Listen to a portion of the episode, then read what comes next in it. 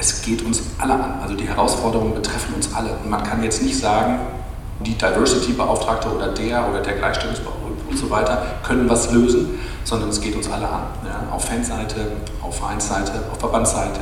Das heißt, wir reden über queere Menschen im Sport aktiv seit über 40 Jahren und eigentlich sogar länger. Seit 40 Jahren organisiert sich der queere Sport.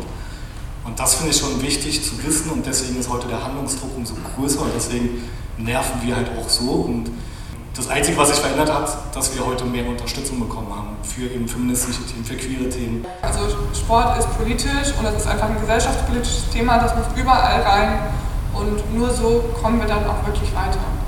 Ich meine, ich bin einfach wirklich ratlos, warum der Fußball immer noch so arg hinten dran ist, dass man nur Stück für Stück für Stück vorwärts kommt in diesem Tempo.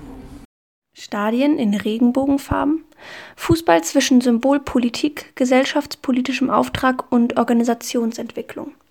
Unter diesem Motto kamen vor einigen Tagen am 19. November Fußballfans und weitere Interessierte in der Pädagogischen Hochschule in Freiburg zusammen.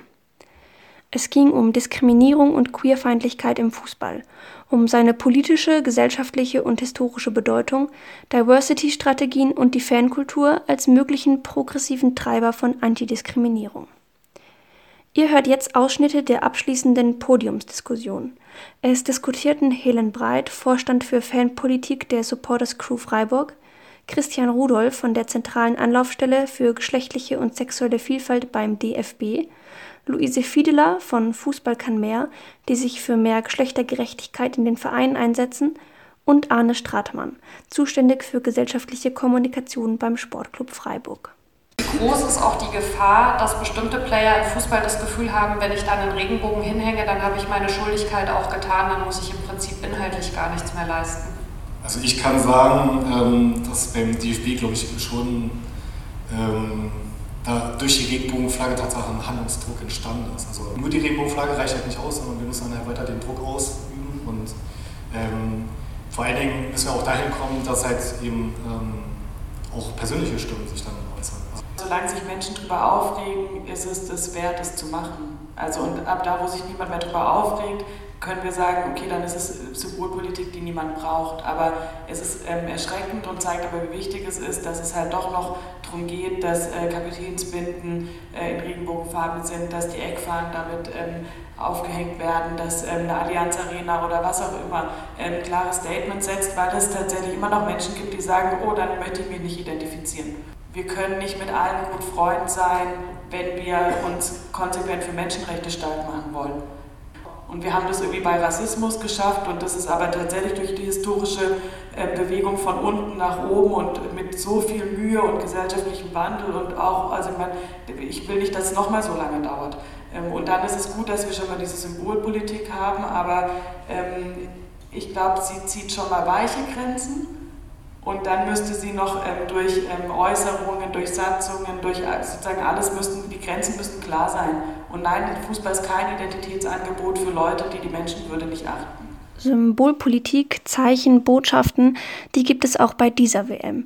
Die deutsche Nationalmannschaft hatte angekündigt, mit einem Flieger mit der Aufschrift Diversity Wins nach Katar einzureisen. Jetzt werden einige dieser angekündigten Symbole aber sogar verboten, wie beispielsweise die One Love Binde, oftmals mit dem Argument, es sei zu politisch. Also das Politikargument, ich finde, das wurde heute auch nochmal deutlich, ist einfach ein Scheinargument, das genutzt wird, um keine Grenzen zu ziehen, um sich nicht ähm, unbeliebt irgendwo zu machen, um nicht in Probleme mit dem Ausrichterland zu kommen. Aber das hat man sich halt selbst eingebrockt und da muss man damit umgehen. Und ähm, ja, Abstriche bei einem antidiskriminierenden Statement zu machen, ist halt wahnsinnig krass.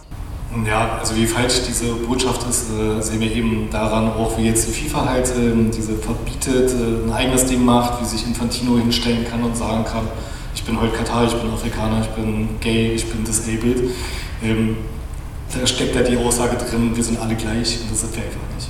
Und deswegen ist diese Aussage und diese One-Love-Armbinde halt auch eigentlich nichts wert ist ein Marketing-Ding und ähm, hat null Botschaft, genauso wie Diversity Wins. Also halt mit so einem Flieger nach Katar zu fliegen, äh, hat auch null Inhalt. Also Sind sie ja auch noch nicht mal. Ne? Die sind mit dem Flieger nur in den Oman geflogen und aus dem Oman sind sie dann mit Qatar Airways weitergeflogen. Also der Flieger hat es überhaupt nicht bis nach Katar geschafft. Organisieren hier Spiele, wir, ähm, wo Millionen von Menschen zusammenkommen, äh, die vor den TV-Geräten sitzen. Ähm, den Menschen wird zugehört und können wir uns, also da kann sich der Fußball halt nicht rausnehmen und sagen, wir machen organisieren Fußball. Das sind Wirtschaftsunternehmen. Und zwar mit einer enormen Kraft. Doch das Problem der Queerfeindlichkeit und Diskriminierung bleibt nicht in Katar. Wie kann es in deutschen Vereinen und Verbänden mehr Diversität geben? Woran liegt es, dass dieser Prozess nur so schleppend vorangeht? Frauen gehen zum Beispiel nicht in den Vorstand, wo es keine Frauen gibt. Die gehen dann lieber in einen Vorstand, wo es schon ein oder zwei Frauen gibt. Dann gibt es das Argument der kritischen Masse. Man braucht mindestens 30 Prozent einer Minderheit, bevor die Positionen wirklich gehört werden und durchgesetzt werden können. Das heißt, diese Bottom-up-Bewegung ist super wichtig und die soll es auch weitergeben und wir brauchen aber gleichzeitig den Top-Down-Approach, weil sich sonst nichts ändert, weil dort die Entscheidungen getroffen werden, dort kann man über Personalwesen reden, dort kann man Strategie besprechen für die nächsten Jahre. Ähm, man braucht beides. Auch Strukturen verändern reicht nicht. Und ich finde, Struktur verändern ist ja schon ein großer Teil von Top-Down eigentlich, weil das einfach vorgegeben wird.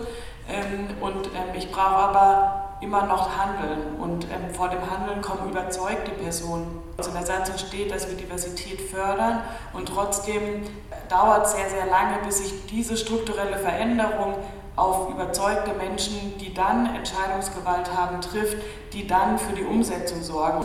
Sehen wir ganz oft ähm, bei der Arbeit mit Vereinen, dass dann oft Männer auch sagen, aber was ist denn mit mir? Ähm, meine Anliegen werden nicht wahrgenommen wo man sagen könnte, okay, das ist völlig aus der Luft gegriffen, aber die haben halt ein reales Bedrohungsgefühl und da muss man auch einfach gucken, okay, wie übersetzen wir dieses Thema für die, wie gehen wir auf die zu und sagen, hey, das Patriarchat ist auch für Männer nicht so cool. Irgendwo betreffen diese Themen eigentlich immer alle und wir müssen dann einfach gucken, wo betrifft es uns, wo können wir eine Verknüpfung herstellen, dass wir einfach alle mit ins Boot nehmen und nicht so einen Neid haben, wenn du jetzt auch mit am Tisch sitzt, dann ist kein Platz mehr für mich. Sondern wir müssen einfach am besten den Tisch einfach wegmachen, große Runde und alle dürfen dabei sein, idealerweise. Toiletten so zu denken, dass halt auch, also wir, dass sie barrierefrei sind, ähm, dass halt eben Menschen, äh, also alle Zugang zu Toiletten haben, diskriminierungsfrei sind. Ich glaube, dass das alles gar nicht so schwer ist am Ende.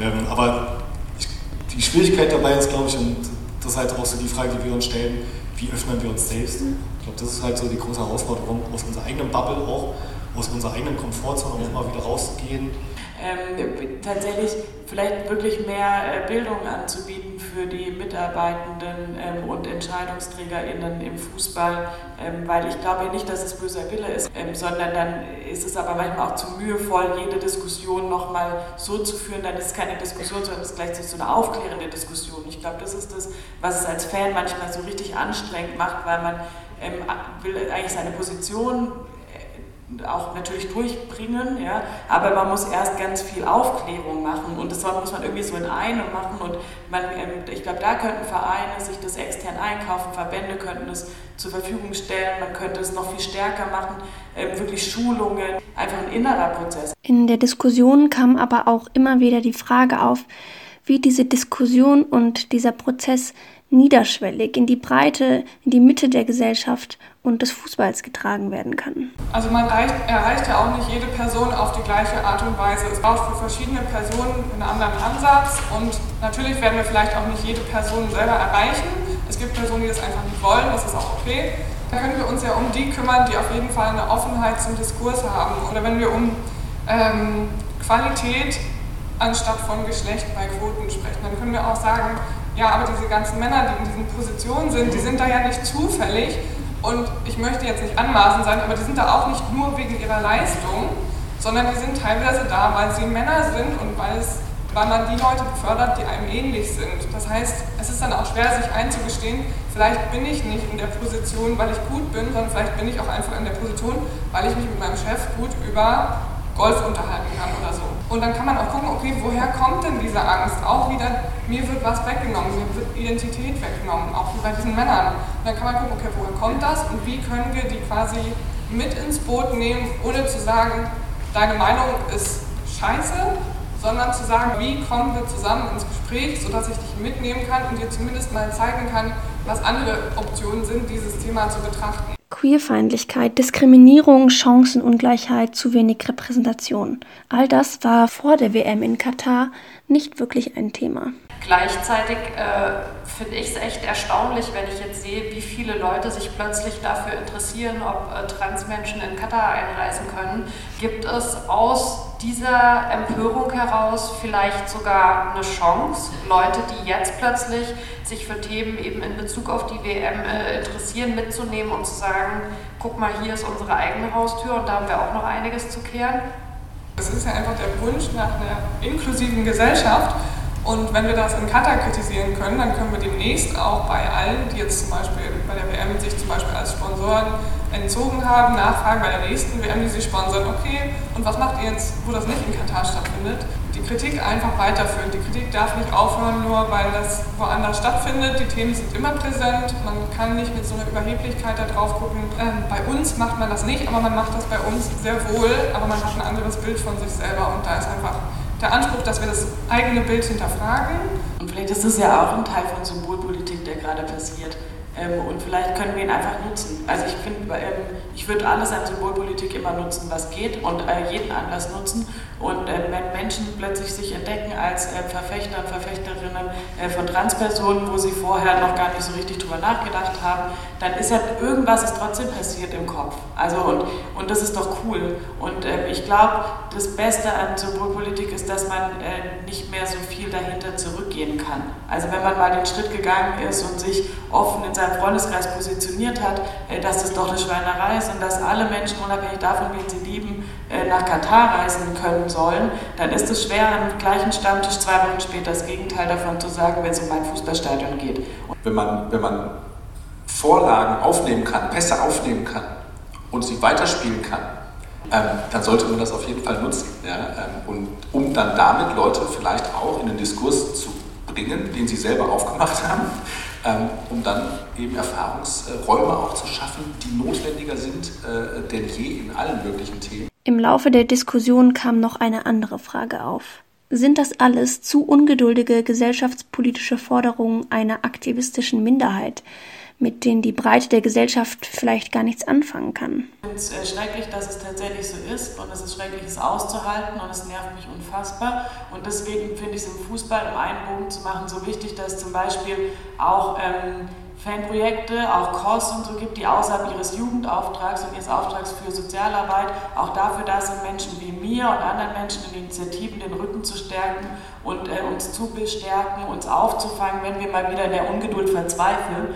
Ähm, und unabhängig davon, ob wir 18 Jahre alt sind oder ob wir 55 Jahre alt sind, und da einen Raum zu schaffen, zu sagen, es lohnt sich und mach weiter und wie kann ich dich da drin unterstützen. Und das sind professionelle Strukturen, die wir auch dafür zum Beispiel brauchen, weil Empowerment hört ja nicht ab einem gewissen Alter auf, dass ich das brauche. Und, und da kann der Fußball sozusagen indirekt trotzdem die Strukturen schaffen, auch wenn er noch nicht bereit ist für die Veränderung. Ob wirklich Personen wirklich äh, für eine Mehrheit sprechen oder auch nur aus ihrem eigenen Empfinden heraus, stelle ich mir schon sehr, sehr häufig die Frage. Und äh, da sind wir nämlich auch wieder bei dem Punkt eben Führungskräfte und äh, die nämlich genau aus solchen Motiven viele Sachen eben verhindern, obwohl es eben schon eine breite Mehrheit eben für Sachen gibt. Also wenn ich beispielsweise eben an das Spielrecht trans- und non-binär denke, ähm, wie viele Verbände das nicht einbringen wollten auf Verbandstagen, äh, wo es dann aber halt, also wenn man da nicht die Mehrheit gesehen hat, durch verschiedene Prozesse ist es dann doch auf den Verbandstag gekommen und dann war es auf den Verbandstagen kein Thema. Und wurde auf den Verbandstagen unterstützt, obwohl es von den Vorständen wenig unterstützt wurde. Das macht schon viel aus. Ich würde mir wünschen, dass wir viel stärker repräsentative Umfragen im Fußball haben, damit nicht immer diese ganze schweigende Masse als plötzlich Mehrheitsmeinung verkauft wird von den Fans, die immer noch nicht so weit sind und die alle verprellt werden, wenn wir sie überfahren mit gesellschaftspolitischen Anforderungen. Weil ich glaube, dass es nicht stimmt, sondern ich glaube, dass Menschen, die Entscheidungen treffen, leider ein bisschen den Trend auch manchmal verpasst haben. Und dann müssen wir aber gar nicht mit diesen Vermutungen hantieren, die ja auch ich in den Raum stelle, sondern wir können einfach valide Daten organisieren. Und es gibt bis heute keine gescheiten repräsentativen Umfragen. Und dann könnten wir einfach auch mal rausfinden, ob wir wirklich noch äh, geduldig sein müssen weil es noch so viel Aufklärung und Bildung und alles braucht, oder ob hier einfach Menschen auf zehn Kisten stehen und immer noch nicht bereit sind, eine verdammte Kiste abzugeben. Und da müssen wir diesen Ding umschmeißen. Weil man nicht in einem bestimmten Bereich betroffen ist, kann man nicht nachvollziehen, wie anstrengend das ist, wenn man merkt, wenn wir in dem Tempo weitermachen, dann habe weder ich noch meine Kinder, wenn die überhaupt noch leben mit dem Klimawandel, ähm, eine Verbesserung erfahren. Und man kämpft dafür und man sieht, es geht so langsam voran und man weiß auch gleichzeitig, wie gut es wäre für alle, wenn es schneller vorangehen würde, weil es einfach allen zugutekommt.